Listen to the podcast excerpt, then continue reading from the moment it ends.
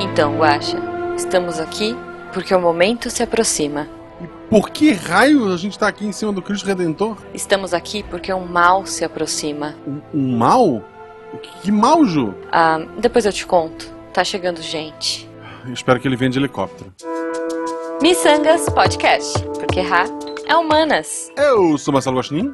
Eu sou Jujuba. Não, Não somos somos parentes. E diretamente da Fortaleza de Sion, estamos aqui com um super convidado para falar com, cara, de um assunto que eu sou apaixonada e tô mega feliz, honrada pela presença do Eduardo Spor. Obrigado por, por ter me chamado aí. Vamos trocar uma ideia. Pô.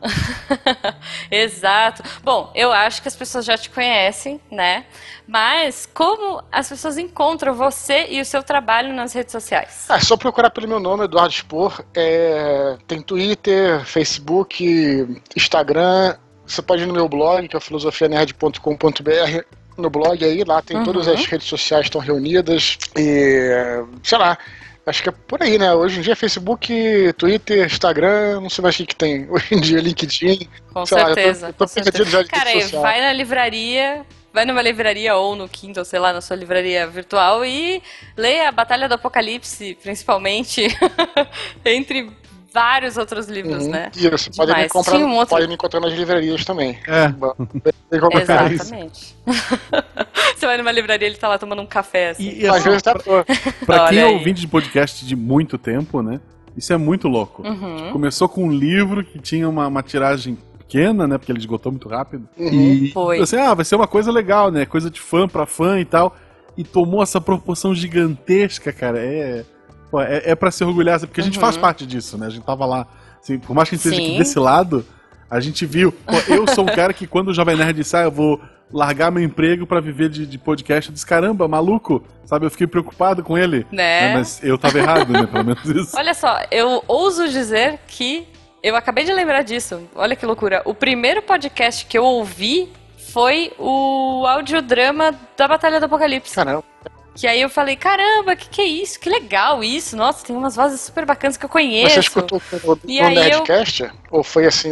no procurando? Nerdcast. É. Legal. Não, é, na verdade, eu não escutava podcast. O, o falecido, como eu chamo, ele escutava e daí é, eu, eu fiquei interessada porque rolou um audiodrama. E eu não sou muito de. Pra mim eram pessoas conversando, então eu não dava muita bola Uhum. na época. Mas esse me chamou a atenção e foi aí que eu comecei a prestar atenção em podcast, comecei a entender melhor a dinâmica. Eu achei super bacana. aí, pô, fico feliz em então, poxa, isso. ter- obrigado, ter obrigado, con- Eduardo Contribuído de alguma forma aí pelo seu amor pelos podcasts e agora revertou e faz podcast. Não é? né? Exa- Me deu uma sócia, tá bom, eu gostei. Virou Boa, uma geradora boa. de conteúdo aí. Mas, Eduardo, Olha antes só, de entrar hein? no tema, a gente faz sempre uma pergunta aleatória aqui no começo. Se tu tivesse 20 Uhum. níveis ali de RPG pra dividir, quantos níveis tu é escritor, quantos níveis tu é podcast? Como é que tu definiria o Eduardo Spor hoje? Cara, é uma pergunta difícil, porque se eu falar que é, eu sou escritor, o pessoal vai achar que isso é uma espécie de. Parece que eu tô me achando o máximo, né? E não é o caso. Mas assim, eu acho que é, essa coisa não de escrever em si, mas é de criar histórias de, e de contar histórias, é uma coisa que sempre teve comigo. Desde muito pequeno, desde que, pô, eu era. é, eu, quando era criança, tinha um sítio aqui na, no, na- no- interior do Rio e ia lá e a gente ia todo fim de semana pra lá e eu sempre era o cara que criava as histórias, né, as brincadeiras de polícia ladrão e, e eh, né, as coisas todas que e eu era o cara que criava as histórias. Depois eu passei a pensar em como é que eu ia registrar essas histórias. Primeiro, histórias em quadrinhos. Estou resumindo aqui, só para responder, tentar responder essa pergunta. E depois, depois em, é, em, em- em texto, né? Depois em RPG, né? E depois de volta em texto de novo. Enfim, se a gente se vier o assunto, a gente pode até falar, Uhum. mas eu, eu acho assim que é uma coisa que nasceu comigo. Eu não vou dizer que. Quando eu te falando, se eu for dizer que eu sou tantos por cento e tal, vai ficar uma coisa bastante prepotente. Não é isso que eu quero dizer, e nem dizer que eu sou nada demais. Mas eu digo assim, eu acho que o que nasceu comigo mesmo, isso foi uma coisa que eu descobri ao longo da minha carreira, depois, como, é, depois assim, como publicitário e depois como jornalista, eu sempre segui nesse caminho, mesmo sem saber que eu que eu queria ser escritor, mas eu queria criar histórias. Então acho que eu não diria que o, es- a- a- o ser escritor é, é algo é, é, ser escritor não necessariamente nasceu comigo, mas o criar histórias e eu, eu diria assim, ser um autor, uhum. né? Porque eu acho que a escrita foi um meio que eu desenvolvi para criar essas histórias, né? Assim, se poderia criar de outra forma. Por exemplo, eu gosto de jogar RPG. Jogar RPG você não você conta uma história, não uhum. escreve. Tenho o maior prazer nisso também. Então acho que o que está comigo ali sempre foi é, a, essa vontade de criar histórias, contar histórias e o resto veio o, o, do meio do caminho. Eu, eu responderia dessa então, forma. vamos chutar ali: 19 níveis contador de histórias, um nível humorista. humorista, meu não, Deus, humorista trocadilhos. Na verdade, pelo contrário. É, eu acho que o humorista é, é, é, é negativo, porque é o contrário. É uma desvantagem que te dá uma vantagem depois. É, é, aquela perícia que eu não tenho, mas uso, é isso? Exatamente. Não, eu uso com desvantagem. E talvez por ser muito ruim, as pessoas tenham um certo, vamos dizer, sei lá, é, é, ficam tá constrangidos até rindo que eu falo, mas eu tenho graça nenhuma, a verdade é essa. Pô, como assim? Adoro, adoro. e bom, aproveitando uma pergunta aleatória, é, se você pudesse ser qualquer personagem de um livro, qual você seria? De um livro? Mas que vale qualquer um, qualquer, qualquer livro. livro. Ah, é bom. Eu, eu, eu olha, é, se você considerar os meus livros, uhum. né? sem querer também, mais uma vez, sem querer parecer egocêntrico e tal, mas acho que deve muito para é, contar suas próprias histórias e pra gente é, contar histórias que você não leu ainda. Uhum. Né? Então, assim, eu. Quando eu escrevi o Batalha do Apocalipse, coloquei ali no, no Ablon, que é o personagem uhum. principal da batalha, tudo aquilo que eu gostaria de ser. Ah. Né? Claro que eu nunca seria aquilo, nem é, na vida real a gente tem sempre que dividir, né? Fantasia uhum. e realidade. Isso até é bem comum. Eu. É, comum não, mas volta e meia eu recebo alguns e-mails de pessoas assim que até acham que. Pô, o que, que tem de verdade, verdade nos seus livros? Eu já. Isso, isso, é uma coisa que eu não abro mão, assim, eu já corto logo. Uhum. É, não, claro, não sou. É, tento ser sempre educado e tal, mas já falo logo, cara, isso aí é ficção, é fantasia. Uhum sabe? Tipo assim, não, não entra nessa coisa. Tem uma galera até que às vezes entra. Então, então bem, bem importante essa distinção, uhum. né? Mas eu coloquei ali no Ablon, que é o personagem do Batalha, é, tudo que eu gostaria de ser. Boa. Então, não sei, talvez eu escolheria ele aí. Mas tem vários tantos. Se você for pegar assim a, a literatura em si, é, pô, você vê aí é, muitos personagens é, literários, tal como é, é, que os personagens literários tem que lembrar do seguinte também. Você junta, né? Por exemplo, eu gosto muito de. de gostava muito do Conan, o Barbas. Uhum. Eu não quero ser igual ao Conan, entendeu? O, Ablo acabou juntando todas aquelas coisas que eu gostava na, na, literatura, né? Sherlock Holmes gostava também, mas não, uhum. sabe? E aí foi juntando tudo, sabe? Então, acho que eu poderia responder dessa muito forma. Muito bom, muito bom. É, bom, então eu te perguntar, Guaxa, você seria. Você teria algum personagem que você seria? Personagem de literatura que eu seria. É, que você gostaria de ser. Aproveitando já, vai. O. Eu esqueci o nome dele original, mas é o Percival. No final do jogador número 1, um, quando ele já conquistou tudo Sabe, ah, tá. dele. Aquele ali. tá bom. Eu acho que eu gostaria de ser a Narizinho, das Reinações de Narizinho, porque eu me identificava muito com ela quando era criança. Tipo, ainda mais porque minha bisavó morava em Taubaté, e lá é, é muito vívido, né? Monteiro Lobato tá ali, assim. Tinha parque, sítio, sei lá, tinha o sítio do, do Capão Amarelo lá. Então acho que eu gostaria de ser a Narizinho. Gente, estamos falando aqui de Batalha do Apocalipse, estamos falando de Percival, de jogador número 1, um, Monteiro Lobato. E aí a gente cai na, na pergunta mais básica: por que, que a gente lê? Por que ler? A gente tem que ler quando é criança, tem que ler na escola, tem que aprender. Mas, e aí, tipo, primeiro você tem que ser alfabetizado, obviamente. Mas aí você começa a abrir o universo, expandir através dos livros. Uhum. O que, vocês acham, assim? Por que, que, que vocês acham que é interessante, que é tão importante a leitura ser incentivada desde cedo? Eu acho que é uma mídia é, das mais simples e mais complexas possíveis a literatura, assim, a leitura, né?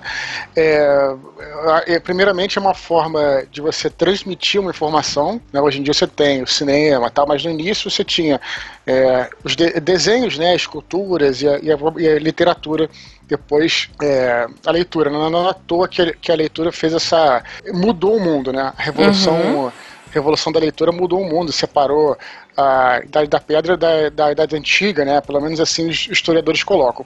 Mas eu acho assim, cara, que eu sempre penso que a literatura ela tem algo que é muito diferente de todas as, as outras mídias e sem querer diminuir nenhuma delas, que é uma cumplicidade entre o autor e o leitor. Então, quando você vai ver um filme, por exemplo, você.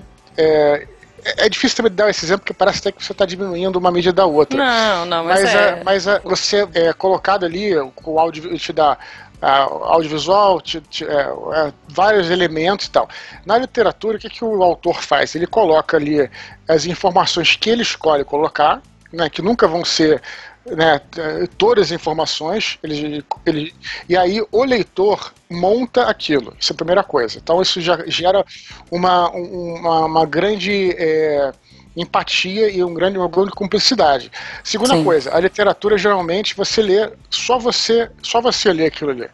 Não, o cinema, o quadrinho também tem isso, né? Geralmente você, você é sozinho. Isso também gera uma cumplicidade ainda maior. É, com, com, então é uma mídia muito é, peculiar, né? ela é a literatura é muito antiga e ela continua, ela jamais vai ser substituída por nada. Né? E não estou dizendo que ela é a melhor de todas, mas ela é muito particular nesse sentido, porque você não encontra é, nada parecido né, em, em nenhum, nenhuma outra mídia, que essa cumplicidade. Né? Até muito comum, você sabe, né? Você, Total. Quando um filme quando ele vai ser adaptado, o cara fala, ah, mas eu não, eu, eu não pensei e tal. E é muito comum, eu até falei, eu acho que isso aí tá num Nerdcast recente, comentando sobre isso, que você, na literatura, tem essa, essa liberdade, por exemplo, de um autor chegar a falar assim, ah, escrever um personagem no início. E você, uhum. se você quiser, cara, você faz como você quer, entendeu? Pensa no cara de outra maneira, sabe qual é? Então isso que eu acho que é legal. Então, na verdade, tá, a coisa tá na mão. Claro, você tem que ter um, uma boa, um bons elementos, mas ali o, o, o poder do leitor é muito forte. Então acho que essa é, eu acho que eu pelo menos, eu não sei quanto a vocês, eu procuro a literatura nesse sentido. Ela é insubstituível Sim. e ela tem essas características que são tão, é, tão incríveis, assim, eu diria até mágicas. Eu me lembro que quando eu li pela primeira vez o, é, Estudo em Vermelho, que foi o primeiro livro da série Sherlock Holmes e que me, me, me iniciou na literatura adulta, porra, o cara escrevia ali o quarto apartamento do Sherlock Holmes, é, e eu me lembro que depois eu fui ver um, um, filme e era idêntico ao que eu tinha idealizado ali, e, e ele, e, ele não é muito prolixo nem muito complexo. Né? E qual foi a magia que esse que esse filho da mãe usou, vamos colocar assim de uma maneira bem respeitosa, para fazer com que é, ele, ele é, vamos dizer assim, meteorizasse. Estou inventando um, um, um verbo. essa, imagem, essa imagem na minha cabeça. Como é que ele conseguiu fazer? Porque é quase que é um meteoro, né? Que o cara, o cara jogou. E como é que ele fez isso, né? É, então acho que também, até particularmente falando, é, isso até foi uma das coisas que me levou à literatura para tentar entender o que, que esses caras faziam, né? O que essas pessoas faziam. Pô, é muito incrível isso. Mas falando aí da visão de alguém apaixonado pela literatura. Eu acho que eu tive essa sensação que você falou quando eu assisti Senhor dos Anéis que é um filme que eu sou apaixonada, mas assim, o livro, nossa, eu lia ratinha de, de, biblioteca, assim, sei lá, eu tinha uns 10 anos, eu acho, 10, 11 anos, quando eu li o primeiro Senhor dos Anéis. E para mim foi pra tela, cara, muito fiel, assim, eu fiquei bem feliz. O que é um problema, né? Essas adaptações de livros, geralmente, eu acho que por essa coisa de você ser tão. É, você tá ali, só você e o livro, a sua imaginação fluindo, é, quando, quando a coisa é adaptada, você fica meio, ah, mas não foi assim que eu imaginei, ah, mas eu não gosto desse ator, ah, mas isso aqui era diferente na minha cabeça. Sempre, o livro é sempre melhor. Não sei se vocês concordam com isso, uhum. mas eu tive essa sensação assim, caramba, tá igual, é do jeito que eu imaginava, quando eu vi o primeiro Senhor dos Anéis. Depois eles foram descambando um pouco no Hobbit, né, mas... a cada 20 anos fazem uma adaptação de algum livro que fique bom, né? Cada, uhum. a cada 20 anos, né? Porque a maioria realmente. Espero que daqui a alguns anos tenha a Batalha do Apocalipse, né? Nossa, sim. E, mas assim, eu acho legal porque, como livro, tu tem que preencher essas lacunas, como disse o, o Spor, né? uhum. né? É, um filme, ele já ele vai te dar o som que está acontecendo, ele te dá Sim. a imagem das coisas que está acontecendo. Se tu o quiser recorte, sentar né, passivo né, ali, sentei e absorvi aquilo ali, sabe? Não teve esforço nenhum. Já um livro, não, tu tá lendo, tu imagina os personagens. É, eu acho que o Senhor dos Anéis, ele descreve muito as cenas. Tem outros uhum. autores que são mais minimalistas com as informações que ele dão pra gente poder preencher mais essa, essa imaginação. Eu, uhum. eu lembro que quando eu tava na, na, na, terminando o ensino médio, um livro que ia cair no vestibular era Inocência. E a professora decidiu, antes de dar o livro pra gente ler, passar o filme onde o personagem principal era o Edson Celulari, novinho, magrelinho. E daí eu fui ler o livro, o, o personagem principal do Inocência, ele, ele, é descrito como, sabe, o cara, sabe, ali o, o homem do, da fazenda que resolve as coisas. Aí eu li o livro e disse, não, o Edson Celular não faria isso aqui, sabe? Ele não, ele não consegue, cara. Então ele quebrou. É, era um livro que talvez eu pudesse aproveitar mais se eu lesse sem, sem saber nada. E simplesmente de ter a imagem dos personagens é, do filme pro livro, eu já, sabe, já, já joguei de lado. Eu tenho uma história parecida, mas é até engraçada, que sei lá, não tem tanto a ver com a discussão, mas tem já que é um bate-papo. Eu, eu lembro que tinha a prova do livro. Do, é, de, um, de um livro chamado Lucila. Eu acho, eu acho que é isso, galera. Lucila, Pode ser que eu Lucila. Lucila eu, lembro, é eu acho que eu lembro, é, é. Cara, essa história, eu vou contar pra vocês, ela é muito, muito bizarra, cara. E eu tentei ler, claro, meus pais compraram o livro e tal, e eu não consegui ler, assim, eu até tentei, cara, mas assim, não consegui. E não tô aqui pra dizer que esse livro é bom ruim, tá, gente? Pô, sei uhum. lá, eu tinha 13 uhum. anos, sabe? Tipo assim, não, não conseguia. Sim. Por algum motivo não conseguia e tal, e fiquei desesperado. A prova do livro ia ser, tipo, no dia seguinte. Eu não sabia o que ia fazer. Olha essa história, cara. Aí, juro, isso é, é verdade, tá? Dizer, nada, tudo que eu falo é tá verdade. Tá claro, Mas você, claro. eu liguei lá a televisão e, e aí tava especial, a terça nobre, Lucila. Nossa! Especial. de uma hora e meia que teve com a Julia Gunn, que era a história do livro, cara. Cara, e aí, que genial. Aí vi e falei, tipo assim, sabe, parece coisa assim, tipo, ah, não, cara, já, assim, já é, cara, eu vou me dar uma aula pra amanhã. Eu liguei a televisão especial Lucila. Aí eu fui lá uma hora e meia E aí me dei bem na prova. Olha só. É, tem isso também, né? Eu tava discutindo com o Guaxa antes da gente começar a gravar. É, por que que a gente... Tem uns livros que são muito difíceis. Tipo, eu nunca consegui gostar do Machado de Assis na escola, cara. Tipo, não vai. Eu não sei se é porque você é obrigado. Eu não sei se é porque você não tá na idade para ler e você tem que ler, ou porque tem aquela mentalidade, você é um adolescente rebelde, você tá com a, olha, tem que ler, vai passar no vestibular, vai ter, não sei o que. Mas tem umas coisas que não, não rola, né? A gente tenta ler e não consegue. Hoje ainda a garotada tem resumo online. Tem... A nossa época não era tão fácil. É, nesse caso específico, eu posso até falar porque eu passei pela mesma coisa. Hoje em dia eu sou um grande admirador do Machado de Assis. Acho ele provavelmente o o maior escritor brasileiro que já viveu, de verdade, assim, uhum. se a uhum. gente, se hoje em dia a gente lê alguns contos dele, especialmente recomendo começar por contos, é algo, é, é, assim, é fora de qualquer precedente, especialmente porque você, primeiro que está lendo algo que é, você lê exatamente o que ele escreveu, naquela época, no século XIX, uhum. e, e, é, e, é, altamente sem problema nenhum, não tem nenhum tipo de nada que não seja nada que seja rebuscado nem nada. E além das histórias serem altamente é, é, é, é intrigantes e tudo mais, ele você está absorvendo é como se alguém diretamente do século XIX falasse com você. Isso aí eu acho extremamente poderoso. Então eu acho ele um dos maiores escritores que já viveu, assim. Não, não, e nem falo do Brasil, né? Porque eu acho que o brasileiro tem um pouco desse complexo de vira-lata e falar, ah, uhum. somos os melhores escritores brasileiros. Não, os maiores escritores da literatura. Para mim, uhum. eu penso isso. Mas é a mesma coisa. E, e hoje, lendo hoje em dia, eu concordo plenamente com você. Eu acho que tem coisas que você simplesmente, como, como, como criança, não entende aquela complexidade, e que não é complexo no sentido de da escrita em si, você entende? Uhum, sim. E, mas das questões ali que estão sendo colocadas. Sim, sim. É, então, assim, por exemplo, tem um conto do Machado de Assis que é, acho que é Pai contra Mãe, se eu não me engano, o nome desse conto é espetacular, que é a história de um cara que ele é, ele é, é, no Rio de Janeiro do século XIX, ele é caçador de escravos. Os escravos fugiam uhum. e é, ele via no jornal, escravos fugidos e tal, sei que, captura tantos mil réis e tal. E o cara ele não tinha um emprego regular e ele ia caçar escravos e cada vez que ele encontrava ele ligava um, um, um bolão tal. Eu não vou entrar aqui na, nos detalhes do conto, mas só dizer o é. seguinte, que aí ele conta a história do, escra do, do, do, do, caçador de escravos, que na nossa concepção é uma criatura mais abjeta que você pode, que você pode é, conceber, e você entende a história do cara, não que você acha que o cara está fazendo certo, não é isso mas a, a, as questões que levam o cara a fazer isso são questões que você fica assim, sem ar né? Porque por que, que leva uma pessoa a fazer aquilo? E aí você vê o outro lado, é algo assim impressionante que Legal. uma criança jamais vai entender. Eu acho, não jamais, tem lá as crianças que seja, né? mas, mas e, e, e acho que isso é um trabalho que as os psicólogos e tal precisam fazer na escola, né? Pra saber o que, que vai apresentar. Não, né, como é. vai apresentar aquilo tudo, entende? Pois é, total. Eu lembro que quando eu era criança eu li o Meu Pé de Laranja Lima. Uhum. E eu uhum. era apaixonada, assim. E eu, depois eu fui reler mais velha e é bem isso, assim. Você começa a pegar muito mais coisas. Fala, caramba, isso aqui para mim era só isso, mas tem muito mais. Tem um subtexto muito maior, né? Ah, o, o o próprio livro mais famoso do, do Machado de Assis, que é, que é, o Dom Casmurro, né? Por muito tempo eu cresci com aquela brincadeira do ah, ele traiu ou não traiu?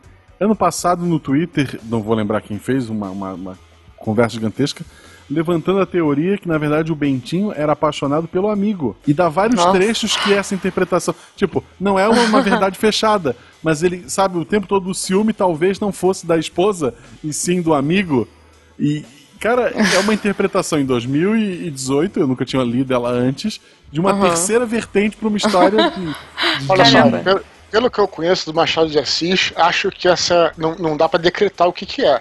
Mas não acho, não acho, porque a cabeça dele era muito. Não vou dizer à frente, porque não quer dizer. Porque, isso, porque existia essas coisas na época. Não é à frente, entendeu? Mas, mas assim, ele tinha essa complexidade de, de capacidade de pensar no psicológico que, que eu não, não duvido, não, cara. Pô, agora eu vou ter que reler. Tentar é, não, assim, buscar. Assim, com vários trechos a pessoa ia colocando, que eu disse assim, pô, é isso? Não sei, mas é uma terceira possibilidade, sabe? Que bom, muito bom, cara. Bom, é, a gente está falando um pouquinho de livros, a gente citou alguns, mas eu gostaria de saber quais livros marcaram as infâncias de vocês. Pô, olha só, eu tenho alguns livros aí que, que marcaram a minha infância. Primeiramente, deixa eu ver, assim, é difícil você falar também porque vai, eu vou estar, tá, vamos dizer assim, é, esquecendo de muitos, mas eu vou falar ah. de um que marcou bastante, que foi o caso da borboleta tíria já não sei se vocês ouviram falar desse livro. É uma história policial uhum. que se passa é, no mundo dos insetos. Né? Olha! Então era. É, é então, é, para dar um, um, spoiler aqui, tava tendo, tá tendo um assassinato no mundo dos insetos uhum. e todo mundo achava que quem matava é, os insetos era uma coruja. E no final não era uma coruja, era uma, uma borboleta. Não sei se vocês já viram. Tem uma borboleta que quando ela abre as asas, ela fica camuflada como se fosse ah, dois olhos. Cara, eu acho que eu já li esse livro. É, Nossa, agora... você já viu. Nossa. É. E daí me levou até depois a gostar de Sherlock Holmes. E literatura policial, eu acho que é um gênero, um gênero muito legal assim para formar leitor, porque além de propor aquela, aquela coisa, ela propõe um jogo. Literatura policial nada mais é do que você contra o autor né? Você Sim. volta colocar as pistas e você tem que decifrar. Então, pô, cara, assim, vou, vou falar do caso da Borboleta Tíria, vou falar, posso falar também do, do. Pô, tem vários aqui, mas vamos lá. O Balão Amarelo, um outro livro que eu achava maneiro pra caramba, que os caras pegavam um balão e acabavam descendo no sertão, aí se misturava com os cangaceiros e tudo mais, sabe? Que legal. É, pô, tem tanta coisa aqui. De quem que é esse balão amarelo? Poxa, não sei. Deve ser uma, tipo, uma dessas Marília Clara Machado, assim, uma das bem sei, clássicas, sabe? Sei, vou procurar, não, vou procurar. Não vou lembrar o, o, nome da pessoa, não. É só, é só a gente procurar aí na, uhum. na internet. Acho. Ah, deixa eu ver. É vários da, da, da, da coleção Vagalume. Né? Nossa, né? adorava, adorava. O Cadáver Ouve Rádio, do, Sim. da coleção Vagalume. Não, é, eu li muitos da, da Vagalume. É que eu tinha uma paixão pelo Edgar Allan Poe. Sei lá, minha tia tinha um livro, eu achei por acaso. E eram os livros de contos deles e eu era fissurada, assim. O que me levou ah. pra Agatha Christie. Então é como você falou, é, é a história policial ali. Mas, mas aí é, já é um pouquinho mais adulto, né? Eu tô tentando pegar lá da não, infância mas, mesmo. Não, eu lia bem, bem pequena. Tipo, sei lá, uns uhum. 7, 8 anos. Eu, eu gostava. Caramba, tá bom. É, sei lá, eu era meio estranha. Uhum. bom, coleção Vagalume total. Tinha um que eu gostava muito, acho que era do Pedro Bandeira.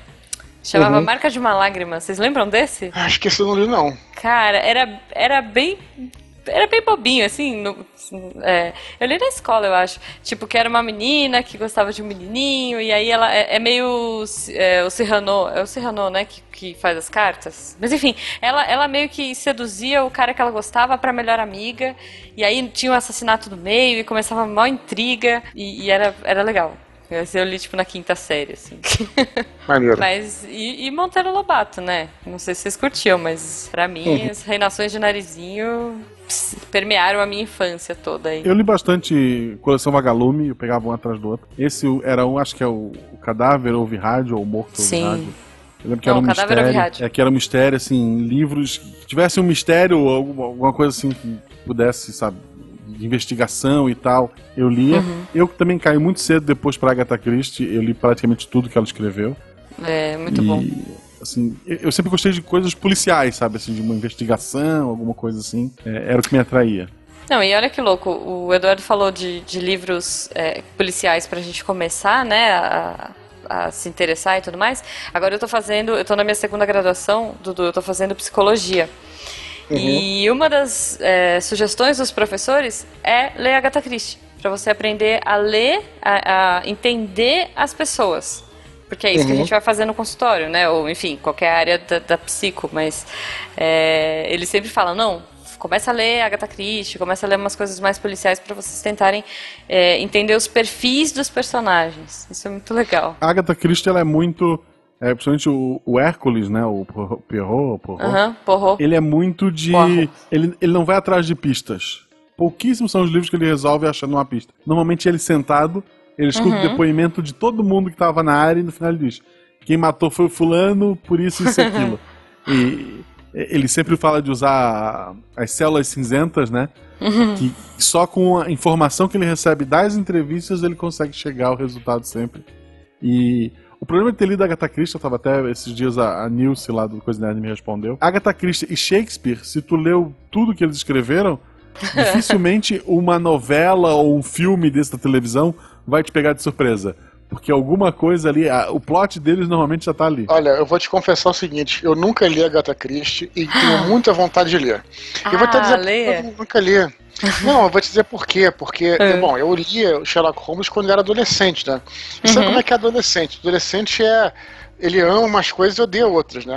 E às vezes odeia sem, sem nem sem ler, sabe? Então, como, como eu, eu assim, adorava Sherlock Holmes, uhum. e aí eu ouvia as pessoas falando, claro, pessoas também não tinham muito embasamento, mas é aquela coisa, é, da Christie não era tão assim como Sherlock Holmes e tal, aí peguei aquele, aquele ranço. Pegou a birrinha. Uma coisa que durou até umas, sei lá, 17, 17 anos e tudo mais, uhum. mas aí depois acabei que eu nunca tive oportunidade de ler. Mas é uma, é uma obra que eu gostaria muito de ler e não li quando eu era mais novo por causa disso, por causa dessa birra, porque eu era cara, assim, era muito louco, assim, pro Sherlock Holmes, li tudo, uhum. todas as coisas, sabe? É, e, e, achavam barato, assim, é muito legal. É, é não sei se chegaram, a ler, se chegaram a ler Sherlock Holmes, não. Também, também era li... da turma da Agatha Christie. Não, eu li, eu lia tudo, ixi, eu lia tudo. O Estudo em Vermelho, acho que foi um dos primeiros que eu li dele também. É bem legal. Tanto que agora, quando eu assisti o Sherlock, né, a série, eu acho que é um dos primeiros, né? Acho que o primeiro caso dele é esse, se não me engano. É, eles mudam, né? Estudo em, em, em rosa, né? É, é, o estudo em rosa. Muito bom. Né, eles fazem... Não, é, e, o Sherlock Holmes, ele é legal por causa disso, né? Ele, ele, ele tem um pensamento bem assim é lógico, dedutivo. Uhum. E quando você acaba de ler o primeiro livro dele, você fica tentando descobrir tudo. Fica tentando. É. E claro que você se ferra, né? E tava lá, né? O legal é isso, o tempo todo tava lá para você descobrir. Não é que ele ficou escondendo os fatos e no final revelou. Se você for prestando atenção, assim. Sim, mas o que eu tô dizendo é o seguinte: que você, como um bom, a gente, como bom pateta, a gente vai ler o livro e a gente sabe a nossa vida de verdade vai tentando olhar, ah, olha o seu sapato, não sei o que ah, tal. sim. E sempre erra, porque, né, porque chega Sherlock Holmes, entendeu? É, né? Mas eu, eu, me lembro, eu com meus 13 anos, eu li, eu li a. Olha só, você está com a unha, não sei o que, então porque você não sei o que. Aí depois, quando você vê que você não é Sherlock Holmes, você vai desistindo, né? Mas ele, é legal porque te envolve né? nesse sentido, sabe? Sim, e, total. Eu, eu, eu acho que o, a série né? Não sei se vocês já viram a série nesse sentido. Ela é interessante porque vários, várias histórias que foram feitas de Sherlock Holmes depois, assim, até no audiovisual e coisa assim, uhum. assim, também aquele, aquele outro filme, não sei se vocês viram, eu acho que é o Sr. Holmes, Dr. Holmes, que Nossa, é com muito bom. Muito bom, eu vi então, recentemente. Então, se vocês prestarem atenção, é, tanto a série quanto esse filme, e, e, eles vão no sentido de suprir, eu acho, assim, estou viajando, tá uma necessidade que acho que os leitores tinham, que os, é, eu adorava os contos e, e, os romances, mas eles eram muito. É, seguiam um método, sabe? Uhum. É, o Sherlock Holmes estava lá como um instrumento né? E todo mundo ali era um instrumentozinho, sabe? Sim. E, Ele e, não era uma e, pessoa, né? É, e aí tem uma hora que você fazer, pô, eu, eu quero um conto que seja só ele conversando com o Watson. Assim, porque uhum. eles não se abriam muito. Às vezes sim, às vezes não, mas é muito raro. É. Então acho que eu acho que a, a, série e os filmes novos, eles acabam fazendo isso, não sei se vocês perceberam. Né? Assim, uhum. que é de trazer isso que a literatura não te dá. Eu, pelo menos eu, reparei assim. É muito legal, né? É dar uma humanizada, sei lá, no relacionamento, né, deles. Não, tem, tem um muito louco que é tipo a, a é, é, um americano, eu acho. Que é o. Ele é, é ele vai para Nova York, não sei se vocês já viram esse. E a Watson é a Lucy Liu. Isso é bem maluco. Ah, não, mas isso aí é, é ah, é, é uma, outra viagem. série de Sherlock Holmes, né? É uma outra série. Não, mas é, não é tão boa, gente. Vejam, vejam Ele, Sherlock, que é maravilhoso. Né? Elementary, é, né? esse mesmo, esse mesmo. é divertido, é divertido, mas eu gosto pelo Case of the Day ali, né? Gente, estamos falando de livros que nos intrigam, livros que marcaram nossa infância e coisas que dão medo ou desconforto. Porque você fala assim, ah, beleza, mas é a minha imaginação, eu faço o que eu quero, né? Tipo, jamais um filme de terror vai dar tanto medo quanto um livro de terror. Vocês concordam com isso? Eu penso o oposto. Até também tava, né? falei isso até no, no Nerdcast recente também, quando eu dei o exemplo aí do Exorcista. Né, que eu não tenho coragem de ler esse livro. É, como eu tava falando nessa, nessa outra ocasião, eu uhum. acho assim, eu sou um cara cético, assim, não tem nada assim, mas é, mas é, é assim, você fica pensando, pô, é, sei lá, e se quando você vê um filme, tá lá, pô, tá tudo feito, tem uns atores e tal. E no livro, tem assim, parece que você tá. Como aquilo tá vindo? Parece que, não, parece que tá, você para atrair aquilo, pode, sabe? Ah, tipo assim. Ah, você tá entendendo a parada? Como você. Sim, né? sim. É, é, é, é, quase como um culto a parada. Você, você, não sei se você entende, assim, tipo, só que você tá colocando uhum. energia. Não é uma coisa que tá passando diante dos seus olhos. Você Total. entende? Total. Então, é isso que a literatura tem, tem essa parada, cara. Então, assim, esse livro especial Exorcista foi sinistro de ler. E só recomendo Nossa. quem lê, assim, quem, quem tem, quem tem, tem estômago forte aí de...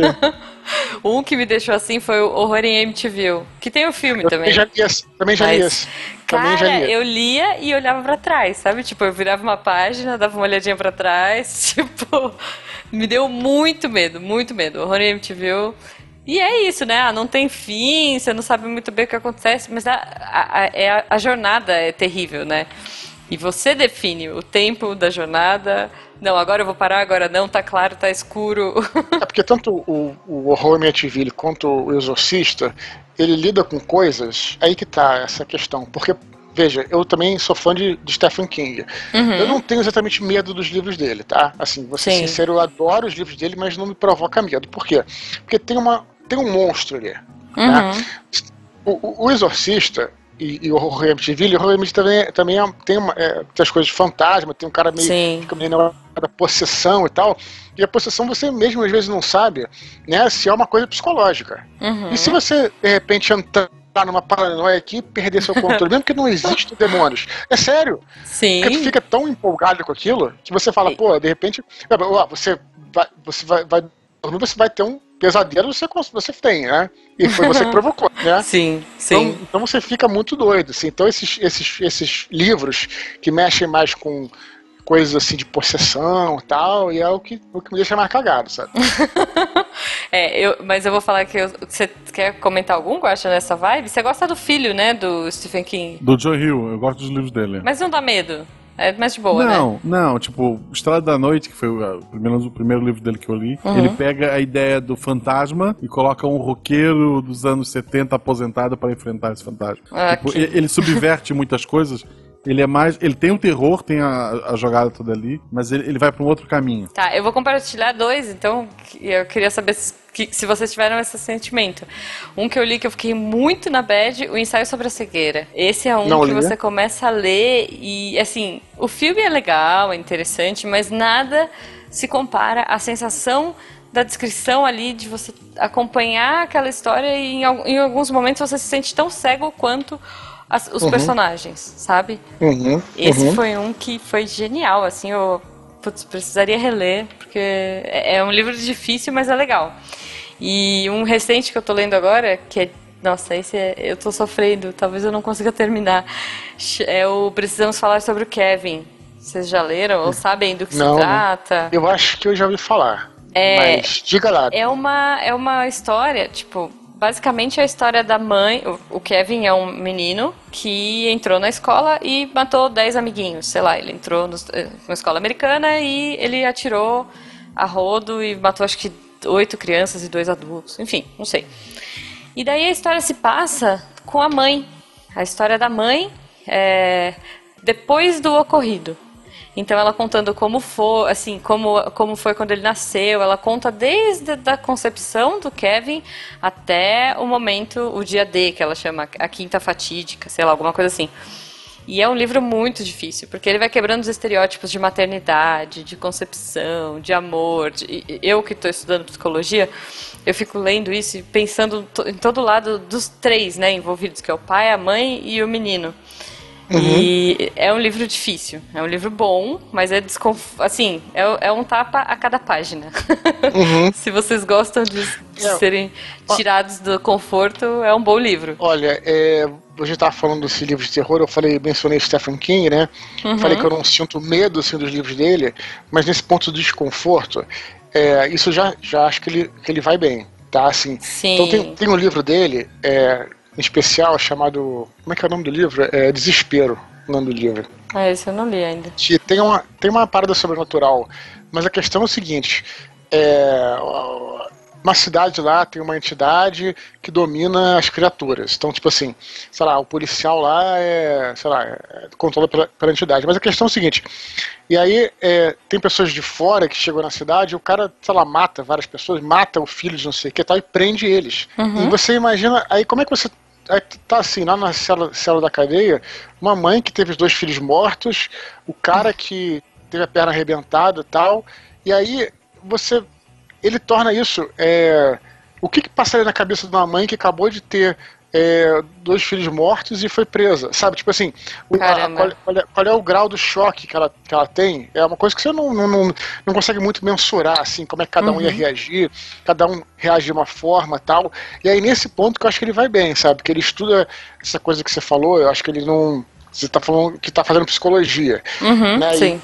Não, ele, ele, não é psicólogo, mas, mas você provavelmente vai né, estudar vários cases e como é que é a reação da pessoa uhum. também é, frente a, sei lá, a, a tragédias e tal. Isso, claro, que te deixa, que você coloca, na, como é que você se coloca naquela situação. Pois e é, aí te, pois é. realmente te embrulhar o estômago nesse, não, não no sentido de de medo, entende? Uhum. Mas de você se sentir desconforto mesmo, sabe? É, não, é. E, isso é uma coisa que é muito pessoal, né? É muito particular e que um filme, por exemplo, às vezes ele, ele vai dar uma, uma, uma é, nivelada, né? Pra você é, ver, assim, filme, a gente comparando. Filme, é, porque no filme você vai ver o ator.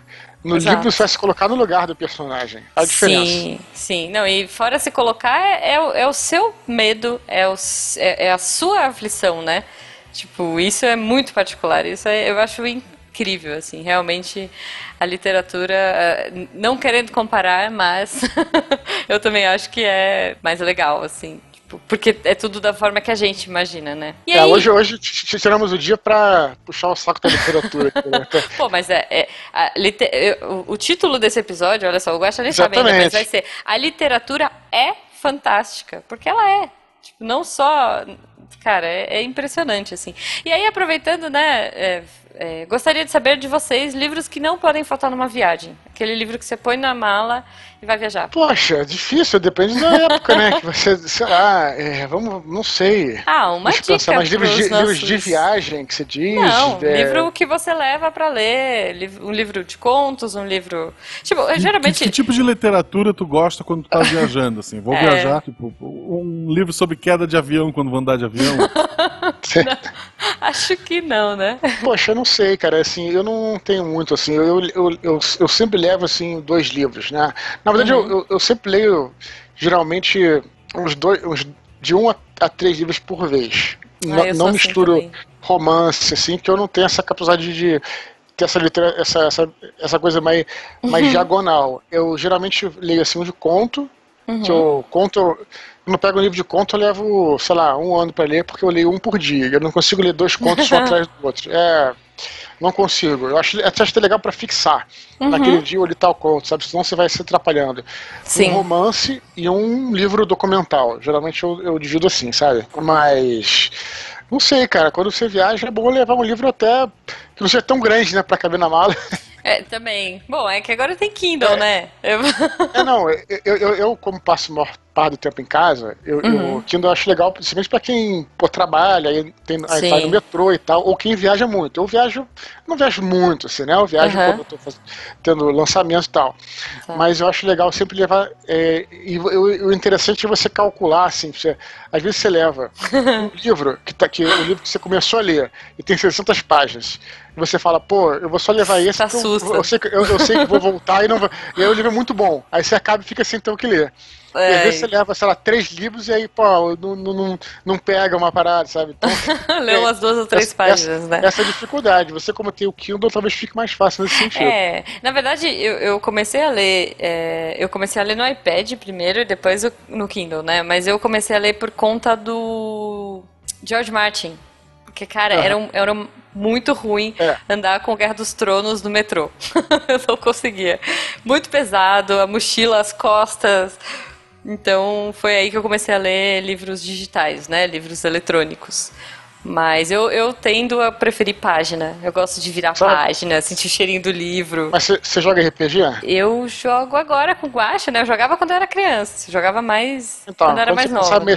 Quando você começar a mestrar jogo de RPG, aí você vai ficar forte que nem He-Man. Porque ah, a total. gente aqui, pô, quando você vai jogar, eu tento jogar na minha casa. Quando eu vou jogar na casa, você tem que levar uma mochila com uhum. quilos de livro, né, cara? Então, então você acaba ah. acostumando. Mas eu entendi, é verdade, é verdade. Fiz uma brincadeira só. É, não, total. Ó, eu vou dar uma sugestão, já que eu estou no, no, momento da psicologia, tem um livro muito bacaninha, já que você gosta de contos, que é uhum. O Homem que Confundiu Sua Mulher com Chapéu. Não sei se vocês já ouviram, uhum. é do uhum. Oliver Sacks. Sacks, né? Sacks.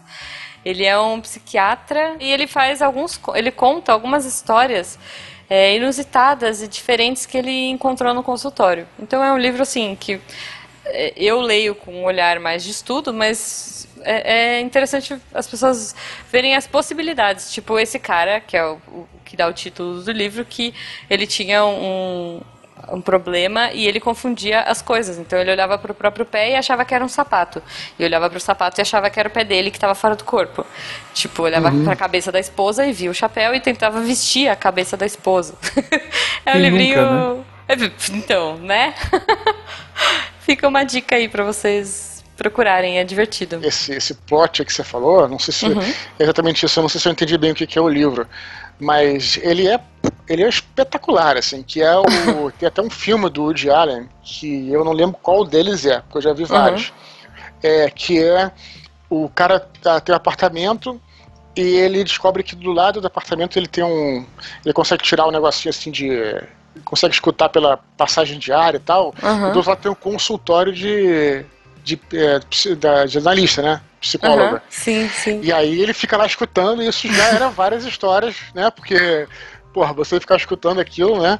Pois é. é. cada, cada história é escabrosa, assim. Não, não se é, porque a gente sabe que tem que falar mesmo, né? Essa Sim. Já, psicologia já é uma outra coisa e tal. Mas tu, esse, esse é, um, é, um, é um plot bem interessante mesmo pra história. É, mas é real, assim, o Oliver Sacks, ele, ele, é, ele colocou uns contos, ele mudou o nome das pessoas, né?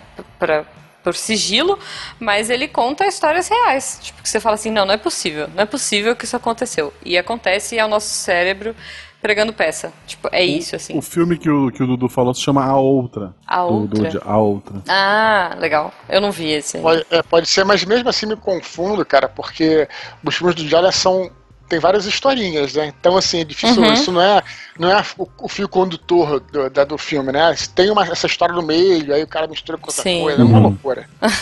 Bom, a gente tem que chegar a um fim, infelizmente, porque por mim eu ficaria aqui conversando infinito. Eu falei, eu falei muito ah. e vocês encerrar, né? Mas não, é mas... pra isso que a gente é. tá aqui.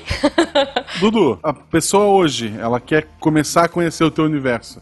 Segue a ordem de lançamento ou a ordem da história? Cara, eu recomendo seguir a ordem de lançamento. Eu já pensei diferente, mas agora que a obra na né, tetralogia está completa, eu acho que Batalha do Apocalipse é melhor para você ler no começo, porque ele dá uma visão geral do universo. Uhum. E aí depois você, embora o Filhos do Éden se passe antes, cronologicamente falando, acho que o Batalha dá uma visão geral do universo que eu criei nos meus livros e aí depois o, o, o Filhos do Éden ele vai é, escolhe, escolhe assim um aspecto, né? Em cada, em cada romance é um aspecto daquela, daquela, daquele universo que eu tinha sedimentado, né?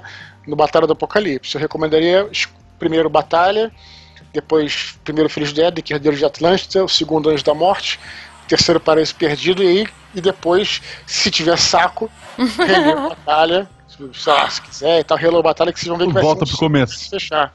Boa, se fecha um boa. ciclo, é. Pelo menos isso. É, eu E com a certeza, com certeza vai ser melhor do que o filme que, sai, que sairá um dia. Tem que sair. Isso. Que é muito O- bom. O, filme vai sair, vai ser muito bom, mas o livro não vai ser melhor, né? Isso dá. Com certeza. História da traça, né? Que a gente brinca, né? Eu adorei o filme, mas. Eu Gostei do filme, mas, eu- mas prefiro o livro, né? Sempre. O, que ator, assim, a gente já teve as perguntas aleatórias, mas pra fechar. Que ator Boa. de Hollywood faria um bom Ablon? Então, primeiro que eu, é- é, assim, eu acho que foi o que eu disse antes, assim, eu, à medida que eu falo alguma coisa, de repente influencia o, o leitor, sabe? E primeiro que eu realmente eu não penso, de verdade, assim, não tô fa- falando. É, e segundo que eu acho que deixar para cada um pensar da maneira que quiser, colocar o ator que quiser. Tem que prefere, sei lá, nesses grupos aí de Facebook sempre tem, o cara, cada um faz Aham. o, seu, o, seu, o seu personagem e tal. Eu acho isso que eu acho barato. Aí se eu falar, de repente, um, um personagem, um, um autor, aí às vezes fica meio, sei lá, meio chapa branca, sabe? Então, deixar cada um, cada um é, escolha assim. Boa. Mas uma coisa, eu tenho certeza, Guaxa, que não vai ser o Edson Celulari. Não, vai ser, sei lá. Até porque não dá mais. Né? É, o que os ouvintes podem fazer é ir lá em arroba Eduardo Spor, que tem uma Sim. foto de possível é, rosto pro nosso herói. Ah, que isso, não, eu. Isso aí é, lembrando sempre, eu sei que você falou brincando, mas tem que sempre dizer que é, ficção e realidade são duas coisas muito diferentes, né? Sim, Al- Alguém já te mandou um e-mail assim, ah, Eduardo, como é que eu faço um pacto? ou Coisa parecida? Não? já teve um louco desse tipo, não? É, olha, não exatamente assim, mas, mas já, já mandaram e-mails assim, bem é, estranhos, né? É, e, e como eu tô dizendo, quando eu falei no começo, isso aí tem que cortar logo, cara, porque se você deixar o cara. Teorias da conspiração. É. assim, cara, eu sei, eu, estamos juntos, sei lá, tem alguma vibe dessas? Eu fui no Cristo Redentor e vi lá os anjos conversando lá em cima. tá acontecendo. É, Volta e meia assim, volta e meia assim. É, é, é engraçado, sim, mas por outro lado também é, é, sei lá, eu tenho um certo. é, vamos dizer assim, eu, eu, preo- a- não preocupação, porque pessoas que eu não conheço, né? Mas eu lamento um pouco, é, falo até um, um pouco sério assim, é, de, de umas pessoas assim que às vezes têm necessidade de acreditar desesperadamente em alguma coisa. Né? Não estou dizendo que nada que em não exista. coisa, né? É, não, olha só, não tô falando nada de religião, nem nada contra a Uhum. religião, na- não falando nada disso. O que eu tô dizendo é que isso torna a pessoa muito vulnerável, por exemplo, a até, por exemplo, ser lu- ludibriada na rua. É disso que eu tô falando, entendeu? Uhum. Então as pessoas às vezes têm uma necessidade muito grande em encontrar eh, significado em tudo e tal. E- e aí é, isso às vezes eu lamento, assim. E eu sempre, né, como eu falei, eu, eu corto logo, assim, até para não. Até para não, né, não, Sim. mas eu, mas eu diria assim, para as pessoas assim, tipo, sabe, vai com calma, assim, cabeça no lugar, sabe? eu acho que isso é importante também. E, e eu, eu, eu até acho que essa postura minha, de falar sempre isso que eu tô falando para vocês aqui, é, eu acho que até foi uma coisa que me aproximou muito até dos meus leitores religiosos. Né? Acho- É, porque eu até achava que no começo poderia ter algum tipo de, sei lá, de, de, de reação, mas como eu sempre deixei claro que eu escrevo fantasia, sei lá, só, só implica quem quer. Até porque eu, sabe, eu sempre deixei muito claro em todo lugar que eu vou. Então eu não criei assim uma, sei lá, um- uma coisa de as pessoas, sabe, eu, sei lá, sempre falei isso. Mas, mas se rolar um filme, de repente uma série hoje em dia, né, que É as séries verdade. estão Série de Netflix. estão aí, seria um barato. né? Quem sabe rola um dia aí, como você falou. Com certeza. Netflix, por favor, pra HBO, né? É. Netflix, não, Netflix ou HBO? São Cara, dois caminhos diferentes. Pois é, assim, bom, eu, eu, eu é, Netflix, eu, eu tenho Netflix, né? HBO uhum. não, não tenho, né? Mas é. o que eu acho, assim, que a, a Netflix é muito variável, né? Tem sim, melhores, sim. Os melhores. Mas o top da. Eu acho assim, o, o top da Netflix, eu, eu, acho, eu acho muito bom, cara. Sabe? Uhum. Tipo assim, você, por exemplo, se vocês viram. É, The Crown, viram The Crown, a série? Vi, Chegaram vi, é muito boa, muito boa. Pô, é, produção top, assim, sabe? Uhum. É uma série que eu gosto muito, até recomendo, aproveitando até o, o momento de recomendar Boa. história, bons atores e tal. Enfim, sei lá. É. Vamos, Bom, vamos, deixar vamos ver. Cada coisa na sua hora. vamos ver Isso. o que, que o Netflix vai fazer com Geralt, né? Não sei se vocês acompanham, se vocês leem o, o The Witcher. Ah, que agora sim, sim. o Parece Geralt tá vai ser o Superman. então... é, essas séries estão botando dinheiro. É, essa tem que dar certo ou o Netflix tá ferrado. Eu tenho um pouco de medo, mas é isso aí. Aguardemos a Batalha do Apocalipse no Netflix. A Netflix. Se alguém estiver escutando, por favor. Isso. Muito obrigado, Eduardo. Foi, cara, um prazer gigantesco Demais. estar aqui Nossa. gravando contigo.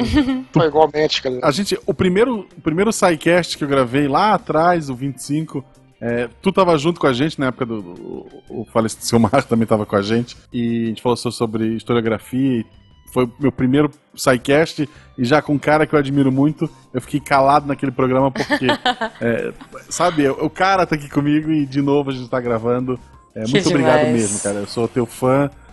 Como podcaster, como escritor, que uma coisa acabou puxando a outra, né? E principalmente como pessoa, assim, essa pessoa humilde. Um pois cara é, que super chegou acessível, onde, né? É, um cara que chegou onde chegou, que podia sabe? Ah, sou assim mesmo e tal, sou foda, porque é um cara foda, mas é um cara humilde e tal, assim, meus, meus parabéns. Obrigado, cara, mas, mas assim, te agradeço o carinho e a fala, mas, mas não, não podia, assim, sabe? Tipo assim, só deixar isso bem claro, assim, que você ser é, uma pessoa. É difícil falar isso, também não sou modelo pra nada, mas assim, é, eu acho que as pessoas às vezes pensam assim, falando bem sinceramente, cara, assim, ah, não, o cara que lá, chegou a um patamar, ele poderia ignorar os fãs e tal, eu acho isso assim, tipo, não é, não, é, não faz sentido para mim, sabe? Porque o cara que qualquer sucesso que ele teve é decorrente das pessoas que apoiaram ele, sabe? Eu acho que eu acho que o que eu faço de responder as pessoas e tal é, é o mínimo, de verdade. Não tô falando isso por humildade nem por nada, sabe, cara? É uma questão de, de lógica, cara, sabe? Tipo assim, é, pô, eu, as pessoas que apoiaram, sei lá, meu, compram meus livros e no começo até que, pô, apoiaram mais do que isso, compraram o livro e no metrô falavam para as pessoas, e o boca a boca é muito importante, uhum. sabe? Pô, cara, isso é a pessoa que não, não, não, não, não, não, não, assim, sei lá, de repente um uma pessoa pública que não tem essa consciência, cara, né, para mim não, não faz sentido, sabe? Então eu acho que te agradeço, carinho, pelas suas palavras, é, mas eu, eu acho que nem é humildade, é uma questão simplesmente, né? Infelizmente não posso dar atenção a todos, assim, às vezes eu não tô, tô viajando, deixo de responder um tweet e tal, mas não, também não é por mal, sabe? É porque realmente não, vou conseguir. Mas Cara, mas, assim, mas você é super posso... atencioso. É. Eu, eu já mandei algumas vezes, assim, você responde. Eu lembro, nossa, lá atrás, é bem isso, bem no começo, quando eu comecei a ver, eu te mandei, tipo, uma edição especial, eu nem lembro, eu achei no aeroporto, na rodoviária, um livro. Eu falei, olha que legal o livro e tal. E você me respondeu. Eu falei, caracas, que bacana. Ele é acessível, né?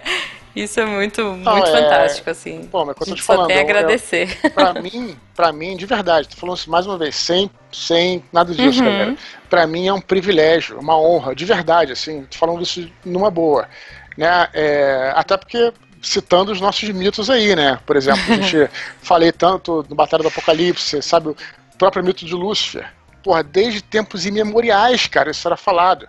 O cara que acha que é o máximo e, e vai cair, hum. sabe?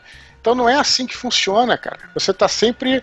A tua vida é cheia de altos e baixos, você. Sabe? É, então é, é, não é uma coisa assim de você. Eu acho que é o, enfim, é o mínimo que, que eu faço, cara, de verdade, assim. Demais. Então, pessoas, se vocês quiserem conversar com o Eduardo Spor, enfim, mandar o seu amor, falar que veio pelo Missangas, que conheceu, conheçam mais o trabalho dele, se vocês ainda não conhecem. E, e, é isso, Dudu. Muito obrigada mesmo pelo carinho. Espero que a gente possa falar outras vezes, porque a gente falou tão pouquinho. é tão bom falar de literatura. E, e, pô, e eu monopolizei o papo. Tô me sentindo não, mal pra caramba. Imagina, imagina, mas aqui a gente tá só pra direcionar a conversa, mas você é o foco do, do podcast, com certeza. Obrigado, obrigado pelo convite, galera. Pô, Valeu. brigadão mesmo e esperamos que você tenha gostado, né? De vir aqui. Adorei, achei, achei que só foi ah, pois é. Não de uma hora. Muito obrigado, Pedro. Sério mesmo.